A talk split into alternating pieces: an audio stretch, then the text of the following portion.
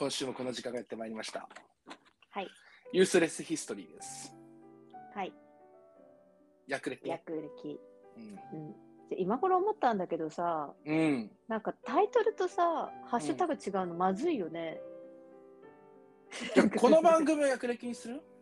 そうだよあ、ね。逆にで。うんじゃあでもここの間もそれ話したけど、うんダメだよ。あのアイコンは気に入ってるから、えじゃああのアイコンはあれでよくて名前を略歴にすればいいでしそんなことできるの？ょ。わかんないけど。じゃあユースレスヒストリーって何？ってなっちゃうよ。まあ、役に立たない歴史の話だから。まあね、まあまあうんまあまあ、そうなんだけど、まあいっか。まあ、略歴です。この番組は。はーい、略歴です。じゃあタイトルコールだけしないといけないんで。はい。はい。えーこの番組は役に立たない歴史の話をストーリーテラーのイージーがストーリートールダーのハサミさんにただ伝えていくだけの番組となっております。はい。はい。うんえー今シーズンはですね、ずっとクラシックの話をしてるんですけども、うんうん。ちょい先週ショパンで終わってるんですよ。そうですね。甘だれ。うん。甘だれで終わりました。甘だれ。いやーなんかさ、今日リモートだったからさ、仕事。うん。BGM にちょっとクラシックかけてみたんだけど、うん。甘だれかかっててさ、うん。ちょっと、あ、これなんか切ない気持ちで待ってる時の曲だなと思って、うん。なんか、あれだよね、BGM なのに、ちょっと耳に入ってくるようになっちゃって、あ、そうなんです。クラシックが好きになると BGM にならなくなっちゃうんですね。はい。それは仕事。はかどってんだかどうなんだかなんでよくそうなんです。あの、うん BGM として聴いてる人は知らないぐらいがちょうどいいよね。そうそうそうそう、そうなんだようね。ん。だからね、まあでもそれはそれで面白いなと思いながら、なんとなく仕事してた。なんか雨の、雨の音がわかる、あれ。ずっとさ、雨を表現してるよね、ピアノで。雨だれって。言ってなかったけど。どの音？うーん、またこれやる？バレた。また他のやつ聞こうかと思って。でもさ、わかるでしょ、聞いてたら。あ、これ雨の音なんだなっていうの。あの、太いピアノの音？そうそう、ずっと同じ音が鳴り続けるじゃん。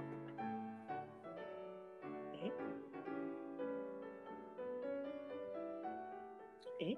バーン。ふわまあ、ちょっと待って、あ聞けばわかる。あの、わかる。これ誰でもわかるから言わなくてもわかる。これもう一回聞聞き直してみたもんね。えー雨だか、ら雨の曲だから、はい雨をピアノで表してるんだよね。うーんだから雨が強くなったり弱くなったりするじゃん。嵐になったりとか、途中。うんうんうん。え、うん途中で？そうなのうん。そうそうそう。うん、分かった。そういうあれで聞いてみる今度。うん。ちょっとまた聞いてみて。はい。で、まあ、ピアノがまはい。あすごく流行ったっていうので、リストとうん。ショパンがあったんだけど、もちろん、うん。クラシック界もやっぱこう、普通にうん。ピアノ以外の交響曲とかも、やっぱりうん。流行ってるっていうか、まあ、歴史は続いていくわけですよ。うんうん。で、今週話そうと思ってるのが、まず、はい。あのシューマンっていう人なんだけど、シューマン？シューマンって知ってるかな？知らない。あのね、シューマンってね、あの、まあ、どういう、まあ、なんでこの人取り上げるかっていうと、この人のやった一番の大きいことって、音楽、音楽の家系じゃない人が、初めて音楽家として成功した人なんだよね。まあへえ。その今までってそのか音楽の家系だったからその人も音楽家になるっていう、まあその同じ家系の人だったんだけどまあ、うんうん。まあフランス革命とかあってやっぱいろんな自由っていうものが出てきて、職業選択の自由みたいなのが、まあ、出てくるんだよねおーこの時フランスとかドイツとかで,、うんうんでシューマンってその初めてうん父親とか母親が音楽関係の仕事の人じゃないのに音楽家になってしかも成功した人なんだよね。へえ。しかもシューマンがね、音楽家になろうと思ったらね、二十歳になってからなんだよ。結構遅咲き。おお、志し始めたのが二十歳。そう、音楽家になろうと思って、まあ、だから結局音楽家出身の家系出身じゃないのに音楽家になれた前例って今までがないから。まあなかなかね、なんないんだけど、へえあの、それまでやっぱりさ、音楽家ってさ、家系って楽器始めるのとかさ、もう5歳とかうん。6歳とか、もうその辺からもう楽器始めるみたいなのが基本だったんだけど、うんうんうん。まあそう、二十歳になってから志すっていう、かなり特殊な人だよね。確かお父さんはね、出版業の人だったらしいけどね。に。へだからね、なんかうん。うん。ああ、どうぞ。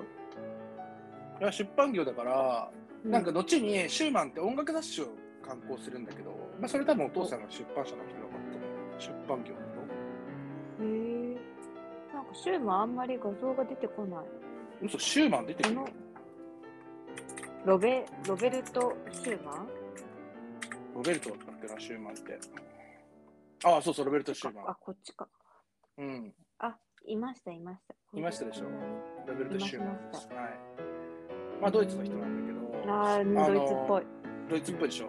うん。で、あの、まあ、まあ、家業とか親の意向じゃなくて、初めて自分の意思で音楽家になろうと思った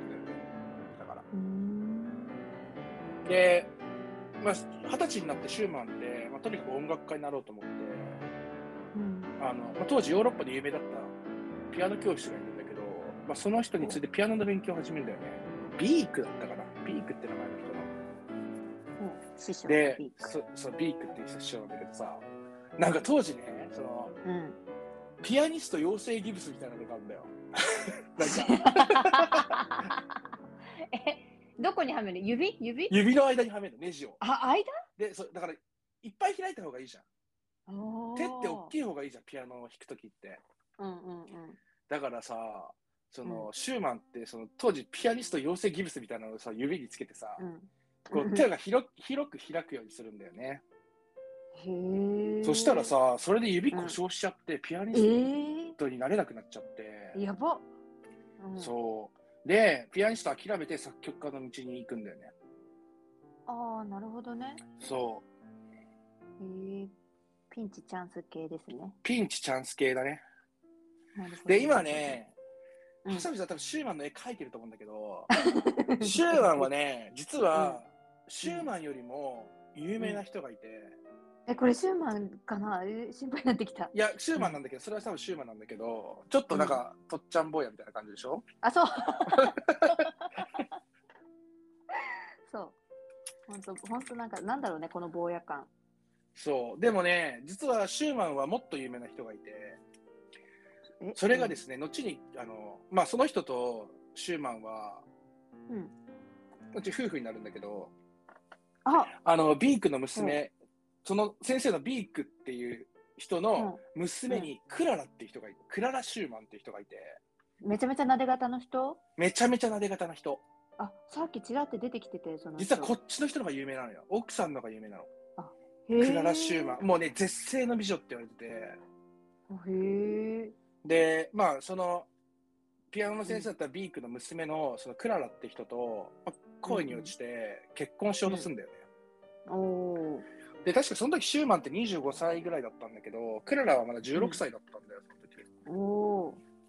で、あの、ビークはもうその結婚大反対にして、ー。うんまあ、そのとこに娘やれみたいな。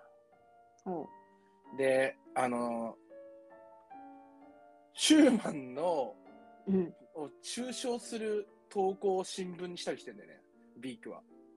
おうお。ん、新聞に投書して結婚やめさせようとするんだけど、それに対してなんか誹謗中傷かなんかの訴訟を起こすんだよ、シューマンは。で、それで訴訟で勝って、で、結局クララと結婚することになるんだけど、おお、すごいね。もうクララマジで美人でさ、その時、絶世の美女としてすごい有名で、うん。しかもシューマンってその時作曲家としては成功してなくてね。で、クララはピアニストなんだよ。まあ、お父さんピアニストだしね。で、ピアニストとして結構成功してて、家計はほとんどこのクララが、のピアニストの収入で賄ってたんだよね。へえ、まあ、それお父さん反対するね。そう。うんまあ、プクララの講演料でもう一家回ってたんだけど、うんうん。で、まあ、その後にね、まあ、クララ、あの、しクララっていうか、そのシューマン自体は、うん。まあ、成功するんですけども、まあ、有名なのうんはどっちかというとこの奥さんなんだよね。うーん。まあ、この奥さんがなんで有名かっていうのは、実はこの後にまた出てくる人にすごく重要な影響を与えてるからなんだけど、うん。まずはですね、ちょっとシューマンの曲を一曲流してみようかなと思います。あ、はい、そうしましょう。うん。で有名なのがね、トロイメライっていう曲なんだけど、知ってます？初耳です。初耳ですかね。トロイメライ。多分聞いたことあるとは思うんだけどね。そうう、んなんかトロイメライってドイツ語で確かね、夢見心地みたいな意味だったんだけど、確か。そう。なんかまあ子供の頃の思い出を空想してるイメージで作ったらしいです。うん。なので、まあ、子供の頃の思い出っていうものをちょっと想像しながら、ちょっとこの曲を聴いてみてください。わかった。一旦だからシューマンではい。トロイメライですね。はーい。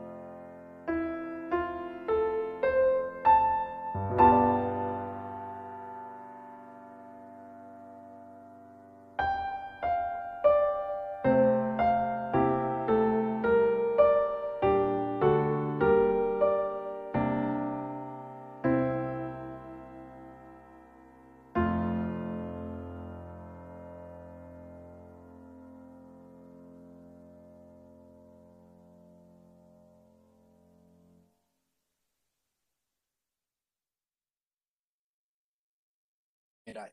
聞いたことあった。聞いたことあったでしょ聞いたことあった。だからさ、クラシックってさ、みんなさ、うん。聞いたことあるんだよね、やっぱり。どれも。うん。うん。まあだからほんとそれぐらい生活に密着してんだろうね。そうだね。知らないうちに。うん。タイトルとか誰が書いたとかは知らないけど、うん。曲は聞いた。たことあるみたいな。うん。うん。そうだね。びっくりした。でもなんか、うん夢見心地っていうか、ほんと聞いてるとちょっと眠たくなるようなあれだよね。うん。はしゃいさんはずっと眠たくなるっていうのはすごくもう、もう第1話から。そうだよ。快眠のためには大事だからね。確かにね、音楽はねまあでも確かにそうかもしれない。うんうん。うん。本当にあることはね。で、うんあのまあシューマンっていうの自体もすごいんですが、はい。まあ、シューマンがめちゃめちゃすごい作曲家かっていうとまあ確かにレジェンドなんだけど、うん。この人がね一番やったすごいことって何かっていうと、うんうんまあトライメライとかもすごいんだけどさそなんかそれよりも、まあ、この人に価値があったなと思うのはうん。ある一人の才能を発掘したことなんだよ。おうプロデューサー？うんまあプロデューサーってわけでもないけど、見つけてきた見つけてきた。うんそれがね、まあ、これから紹介する人なんですが、はい。ヨハネス・ブラームスっていう人なんですよえ。ー、誰？ブラームスって知らない？ブブラームス？ブラームスって人なんですよ。フリテンテン？うん、フリーテンテン。へえ。まあ、この人はね、まあ、ドイツの 3B って言われてる、え、ドイツの 3B? 3 b って言われてるんだけど、バッハ、ベートーベン、ブラームス。へえ。もうこの3人は、まあ、クラシックのレジェンドみたいな。へえ。バッハ、ベートーベン、ブラームあ、ス。ベートーベンか。うん。へえ。まあ、そのぐらい、まあ、そこに肩を並べるぐらいのもう偉人だよね。へえ。すごい初耳感が。あ本当。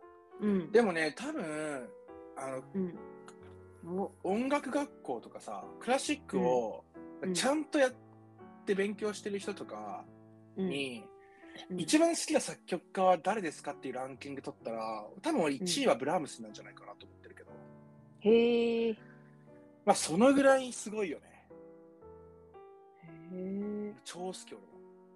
初めて見た。あ、本当。うん。うん、でもやっぱクラシックの中で一番好きな人ってブラームスって人多分すごい多いと思うな。へえ、曲が好きなのみんな。人柄？うん人柄、まあ曲に人柄が出てるよね。へえ。うん。まあすごい、うん、まあベートーベンの正統後継者って言われてる。言われてるし、ほとんどの人が認めてる。で、あの、うん。うーんとね、まあ、ベートーベンがで生まれてから、まあ、最後、交響曲とか作ってた時にさ、みんなベートーベンみたいになりたいって言って、うん音楽を目指すんだよね。うん。で、有名な人でもベートーベンになりたいと思ったけど、なれないんだよ、やっぱり。うんうん。例えば、有名な人だと、まあ、今回、残念ながらちょっと、あの、取り上げなかったんだけど、うんあまりにも長くなっちゃうから、これがね。うんあの、シューベルトとかさ、知ってる？ああ、シューベルトの方が全然聞いたことある。まあ、シューベルトって魔王っていう、まあ、戯曲とか、うんうん。まあ、ああいう曲は作れるんだけど、結局、うん。ブラベートーベンみたいになれなかったんだよね。交響曲を書く才能っていうのがなかったんだよ。ほまあ、あの、戯曲とかそういうのを作る才能とかはあったけど、まあ、うん交響曲を書く才能がなくて、ベートーベンにはなれなかった、みたいにはなれなかったんだけど、う。うん。まあ、ブラームスはね、まあ、正統後継者です。もう誰もが認める、ベートーベンの。で、あのーブラームスってもともと貧しい家庭で生まれたんですけど、まあ、どういうちょっと生き、生い立ちかっていうのを話すとね。はいはい。で、貧しい家庭で生まれました。で、貧しい家庭でも音楽家になれるっていうのはね、この時代ぐらいからだよね。ああ、そっか、うん今まで割といいとこの。そう、いいとこのでしかなれないから、まあ、今もそうだけどね、確かに。現代でも。うん音楽学校とか行って音楽家になりたいって人は基本的にはお金持ちにしかなれないよね。本当だね。うん。で、お父さんはね、コントラバスの奏者なんだけど、へえ。ただね、音楽家っていうよりも、どっちかっていうと、もうなんか音楽の芸術を、アーティストだっていう感じよりも、なんか家計を支えるためにこうやってる感じだったらしいんだよね。うーん。うん仕事としてもう割り切ってやってるみたいな感じなんだけど、まあ、ブラームスはお父さんの計らいで、コッセルっていう人のところで音楽の勉強を始めるんだけど、うん。あの、マジでね、コッセルも、うんブラームスのに音楽を教え始めたら、すぐに、うん。うわこいつ才能やばいわって思われちゃうんだよ。おおー、コステルも認める。コッセルも、そう、コッセルも、もう聞いた瞬間に、あ、うんちょっとや、この人はやばい人ですみたいな。え、もともとこの人楽器は何やってたの？えっとね、この人は、えっと、ビオラかなんかやってたんだよね、確か。へえ。うん。で、あの始めるんだけど、まあ、やばいって思って、すぐにハンブルグで一番の音楽家って言われてる、まあ、マルクッセンっていうところに音楽を教えてもらうようになるのね。マルクッセンって人が。もうちょっとコステルも、あ、もう俺じゃ手に負えないわ、この人と思って。こんなやばい才能の持ち主だったら、まあ、一番の音楽家である人に教えてもらった方がいいって言われて。うんうん。で、まあ、そのマルクッセンってところで音楽を勉強するんだけど、うん。まあ、結構ねベあのブラームス自体はもう音楽オタクでうん。でモーツァルトとかバッハとかベートーベンの研究っていうのをめちゃめちゃやってるこの時に。そのまあベートーベンの正統後継者っていうのは才能もそうなんだけどそもそもすげえ研究するんだよね、ベートーベンとかの、何がこんなにすごいのかっていうのを。あとうん。それまでのバッハとかモーツァルトっていうことを。うん。でまあその影響をすごく受けてるんだよねだからで、うん、あのですごいそれで、あの、何？才能をどんどんどんどんこう開花させていくんだよね。うん、で、まあ、作曲もするようになるわけよ。うんうん。おううん、で、、まあ、ちょっとブラームス聞いたことないかもしれないからうん。一回じゃあブラームスの曲流してみようかな。うん。そうしよで、ちょっとどんな曲が書いてる人かっていうのをや聞いた方が一回想像できるかなと思って。う。うんうん。じゃあブラームス流してみましょう、一回。うん。で、はい。聞いたことありそうなのは、ハンガリー舞曲っていう曲なんだけど。はい。で、あの、まあ、これはね、あの、ブラームスの友達でいるレメーニっていう人がいるんだけど、まあ、その人が、あの、ハンガリーが故郷でね。うん。で、その自分の故郷の音楽であるハンガリーの音楽を使って作った曲を、まあ、ブラームスがアレンジしたものだから、まあ、ブラームスが作曲って言われることもあるけど、編曲って言われることもあるから。おへえ。うん。で、ちなみにこの曲ね、なんで有名かっていうと、うん。ブラームスって実は、まあ、バッハとかベートーベンとかモーツァルトとか古いものも好きだったんだけど、うん。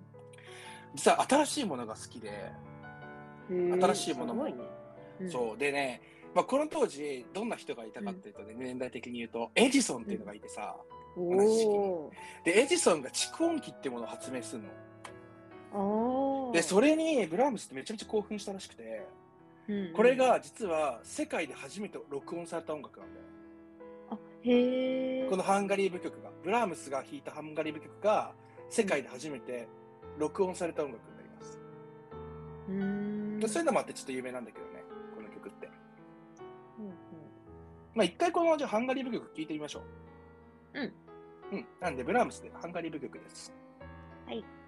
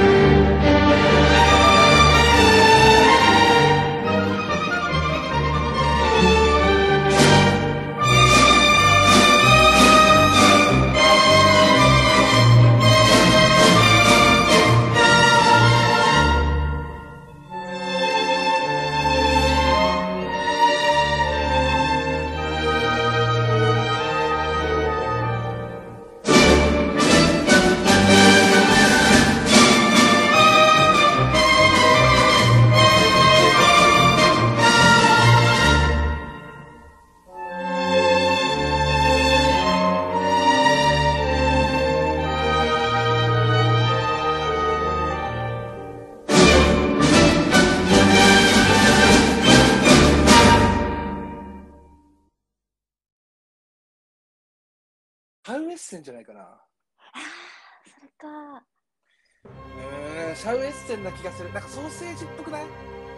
えー、私なんか切れ、なんかチーズ、チーズかなみたいな。なんかさ、なんかドミノ倒しみたいにやってなかった？でもなんかドイツだから、絶対。ドイツっぽい感じだと思う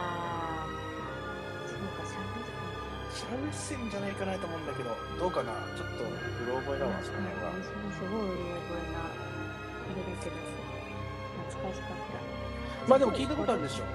あるある。ブラームス。うで、あの、まあ作曲家としてどんどんどんどんこうやって開花していくんだけどさ、ん。うん、うん。まあ当然お金がないわけよ。あ、はいはい。だから、うん。まあ、お金がないから、うん。どうしたらいいかっていろいろ相談した結果、シューマンに会いに行くんだよね。ほで、シューマンに会いに行って、う。うん。音楽め音楽家になりたいって、お金がないけどやりたいって言って、うん。で、まあ、絵は一回弾いてみろっつって、シューマンの前で弾いたら、シューマンは一発で、うん。ちょっとクララ呼んでくるわっつって、クララ呼びに行って、クララはピアニストだからね。あそう。で、クララも、とシューマンが、マジでやばいやつが来たみたいな。すげえ天才みたいなのが来たぞっつって。で、その時の雑誌、まあもうこの頃シューマンって音楽雑誌を刊行してるんだけど、もうその雑誌にも、いや、うんもう今までで人生で一番すごい才能に会いましたみたいなの書いてんだよね。あって聞いて。て。まだで、結局、そう、うん。何まだそんなに、まあうんもちろん、何若かりし頃？ス若かりし頃で、うん世間的には認められてなくて、シューマンがもうそれをこう見出すんだけうーんど、あの、住み込みで働くようになる。働くっていうか、住み込みで、こう、うんまあ、作曲をするようになる、シューマンって。へーうん。で、あの、クララの子育てを手伝うんだよね、住み込みで。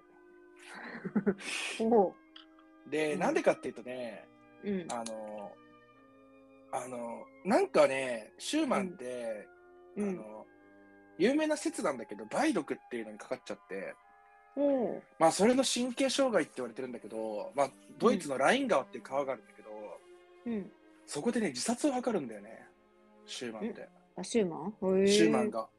で、まあ、それもうんうんなんでかっていう理由はわからないんだけど、まあ神経障害って言われてるんだけどね。ほう。神経障害って何？なんかちょっと、うん、神が経、あ気がめちゃう。はいはいはいはいはい。それで、まあ、ちょっと自殺しようとしちゃうんだよ。うーん。で、まあ、運よくそれを見てた人がいて、間一髪でも助かって死ななかったんだけど、うん。その時クララって妊娠しててね、うん。おお。で、子育てしなきゃいけないって大変な時期だった時に、うんシューマンが自殺しようとしちゃって、うん。まあ、大変だからっていうのもあって、ブラームスはほぼ住み込みみたいな状態でクララの子育て手伝うんで。へえ。うん。で、うん。どうなると思う？そしたら。え、仲良くなっちゃう？いや、恋に落ちちゃうんだよ。ブラ。あ仲良くなっちゃうとこじゃないよね。まあ、そうだよね。そうですよ。うん住み込みでいるんだから。住み込みで子育て手伝われちゃったらさ、好きになっちゃうよね。しかも、相手は絶世の美女ってクララ・シューマン。いや、そうだよね。うん、で、この頃ね、あの、うんシューマンはもうベートーベン、うんベートーベン推しだから、シューマンって。もと。だからさ、自分も交響曲書こうとしてたんだけどさ、まあ、自殺する前からね。うん。うんうん。で、もう、交響曲を書くのに才能がいるっていうことを、多分身に染みて分かったんだ。本当に一部の才能が才能がある人にしかできないっていうのが分かって、うん残念なことにまあ、シューマンはその才能を持ってなかったんだよね。ああ、辛いね。で、それでも一生懸命交響曲書いたんだけど、うん。うんで、ブラームスにも交響曲を書くようにアドバイス。うん。で、ブラームス、シューマンはブラームスが天才、自分よりも才能があるってことに気づいてて、うん。自分には交響曲を作る才能はないけど、ブラームスにはあるっていうのはシューマンも気づいちゃうんだよね。うん。まずそういうのもあって自殺しちゃったっていうのは、自殺しよう,、まあ、しようとしちゃうっていう。いたたまれないよね、それは。いたたまれない。うん、で、まうんあ、あの、シューマンの、まあ、看病をしながら子育てをクララうん。とブラームスはしていくんだよね。うんうんうん。で、まあ、もちろん恋に落ちちゃってなんて言わないけどね、シューマンには。そりゃ、そりゃ言わないでしょ。まあ、それ言わないよ。そりゃ言わないよ。で、シューマンは2年後に、まあ、その自殺、ライン川に投資自殺をしようとした時から2年 ,2 年経って、まあ、うん。クララとブラームスに見とられながら亡くなっちゃうんだけど、おお、2年後、え、若かったんじゃないの？シューマンじゃうん、まあ、そうそうだね。ちょっと若いかなって感じ。うん、亡くなっちゃうんだよね。まあ、45歳とかだったのそのぐらいかな、確か。うおん、お、あ、ん？子供が遅い時の子だったってこまあ、そうだね。まあ、うん、ちょっとその話もするわ。とあ、わかった。まあ、そうん、あ、まあ、そうだね。あ、まあ、確かにそうだね。で、あのー、うーん、最後、病床で最後に死ぬ前に言った言葉が、うん。まあ、これも通説だから本当かどうかわかんないけど、うん。最後ブラームスに死ぬ寸前に言った言葉は、うん。ブラームスよっつって死ぬ前に、うん。私は全て知っているって言って死んでたらしい。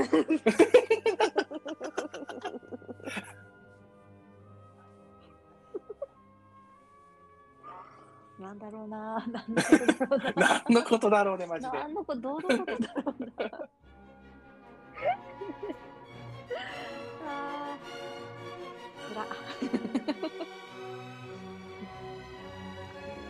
そう、まあ、あのーそうシューマン、子供はね、結構遅い時にできたんだけど、うん。まあ、フェリックスっていうのがいるんだよ、子供に。ほうほう。まあ、フェリックスっていうのがいるんだけど、まあ、多分ブラームスとの子供だろうって言われてるね。え、それが、え、自殺した時のお腹にいたって子うんと、そうではそれじゃないと、その次の子供かな。でも一応、シューマンあかなの子供って言われてるんだけど、子供って言われてるっていうか、戸籍上はシューマンの子供だし、うん。まあ、シューマンとクララの間でできた子供って育てられてるんだけど、うん。まあ、うん、ブラームスとの子供だろうね。だってそんな体力ないでしょ、シューマンみたいな。子供作ることね。うん。っって言われてるかな。かも、え、梅毒だった。まあそうだクラね。ラもね、な、ううん。ん。うんうん。か。ってことですで、うんブラームスは、まあ、すごい、まあ、世間的にも、まあ、シューマンとかが雑誌とかにこんなやばいやつがいるって書いたりとかして、どんどんどんどん人気になっていくの。で、さっきのハンガリード曲とか作って、それもなんかどんどんどんどん人気になっていくんだけど、うんうんみんなが待望してたのはね、ブラームスが書く交響曲だったんだよ。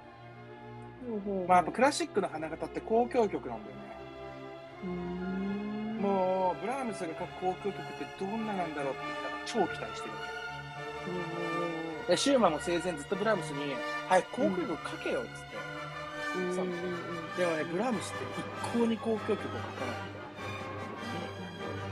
ブラームスはね、ベートーベンを超える交響曲を書けるまでは交響曲を書かないって言うん。です。もうずっとベートーベンの第九をどうやったら超えられるかっていうのを考えはん。はん。もう超えら変えられないわけ。超えられないわけよ。あもう第九よりも素晴らしい音楽って書けないって思って。うん。で、もう考え続けん。だよね、天才ブラームスは。うん。で、えに考え抜いた挙句、結局、うんベートーベンと違うやり方でも彼を超えることはできないっていう結論をつけるわけ。無理だと。ほうだったら真っ向から同じことをやってやろうと。ベートーベンと同じ方法で行って、そしてベートーベンを超えるっていうね。その中で自分の個性を出そうっていうふうに書くんだよね。で、交響曲第1番っていうものを作るんだけど、うんこれよくね、ベートーベン交響曲第10番って言われてるの。おおまあ、そのぐらいベートーベンの意思っていうものを受け継いで作ってるんだよね。へえで、この時41歳、ベートあのブラームスは。お41歳。うん、で、交響曲第1番の制作期間は20年って言われてるんだよね。20年かけて作ったの、この曲を。うん。で、その後、交響曲第2番、第3番で続けて出していくんだけど、実はもう第2番、第3番ってできてから第1番を発表したって言われてるよね。そのぐらい洗練されてる。うん。うん。それなんだろう、やっぱり人間だから第1番よりもうん第2番の方が素晴らしいし、第2番よりも第3番よりも素晴らしいって、だんだんだんだん進化していくんだけど、進化していくもんなんだよ、やっぱり。上達していくもんなんだけど、うん。ブラームスに限って言うと、第1番から完璧って言われてんだよね。へえ。へえ。そのぐらいね、やっぱすごいんだよね、この交響曲第1番。一番人気じゃない？多分。交響曲の中、大工はもちろん素晴らしいけど、なんだろう、好きな交響曲なんですかっていう風なアンケートって言ったら一番じゃないかな、ブラームスと第1番。人え、気なのは誰も、誰もが認める。もう誰もが認める？と思うよ。すげえ好きなファンいっぱいいる。へえ。まあ、そのぐらい好きだから、うんうん。うんで、この曲流そうと思ったんだけど、え、うん。長くなっちゃうから、交響曲ってやっぱ2、30分あるじゃん。一緒に。そんなにあるの？あー確かに第1番、そう。まあ、すごい曲だから、ぜひ聴いてみてほしいんだけど。うん。まあエンディング曲にする？いや、エンディング、ちょっとね、僕が実はブラームスもすげえ好きで、交響曲第1番も、うん。まあ、あのコンサートでやるって言ったら、まあ、聴きたいなって思う曲の一曲だけどね。でも。うん。今回はね、これね、かけようと思ったんだけど、実はもっと好きな曲があって、そっちにしようかな。うん。うん、いいよ。だ第1番気になる人はね、聞いてみて。あの、もう本当にすごいから。完璧な曲だなと思う。うん。で、最後にじゃあ、今週最後にかけるのは、僕が一番好きなブラームスの曲の、バイオリンソナタの第1番っていう。でね、これね、雨の歌っていう曲なんだけど、うん。またちょっとまた雨になっちゃうんだけどさ、うんうん。雨多いね。雨多いでしょ。雨の歌っていうバイオリンソナタ第1番って曲があるんだけど、うんうん。これ何がいいかっていうとね、うんブラームスってね、うんまあ、いろんな曲書いてるんだけど、この曲が唯一契約金がついてない曲なと言いますと、の。ノーギャラです、この曲。唯一。ブラームスの中で。趣味で作ったってこと？まあ、趣味で作った曲ですね。へえ。これ実はね、クララに向けて作った曲なんですよ。もう、そういうやつか。あのね、この曲って、まあ、契約金がついてなくて、ノーギャラって言うんだけど、実際本当のこと言うと、印税を全部シューマン基金っていうところに入れた曲なの。うんこの曲で稼いだお金は全部そのシューマン基金、まあシューマン死んじゃってるから、つまり全部クララに行くんだよ、お金が。おー。すご。うん。で、この曲っていつ書いたかっていうと、そのうんフェリックスって子供がいるって言ってた、シューマンとうん。の間に。そのフェリックスが死んじゃった年に書いた曲なんだよね。ああ、死んじゃったの、フェリックス。そう、死んじゃったんだ。フェリックスって子供の時に死んじゃってて、そのフェリックスが亡くなった年にうん。書いた曲で、まあ、フェリックスって自分の子供説があるから、ブラームスとの子供説があるから、すうんうん。本当はね。うん。まあ、その中で、どん底の精神状態の中で書いた曲です。だから雨なの？雨の歌っていう曲ですね。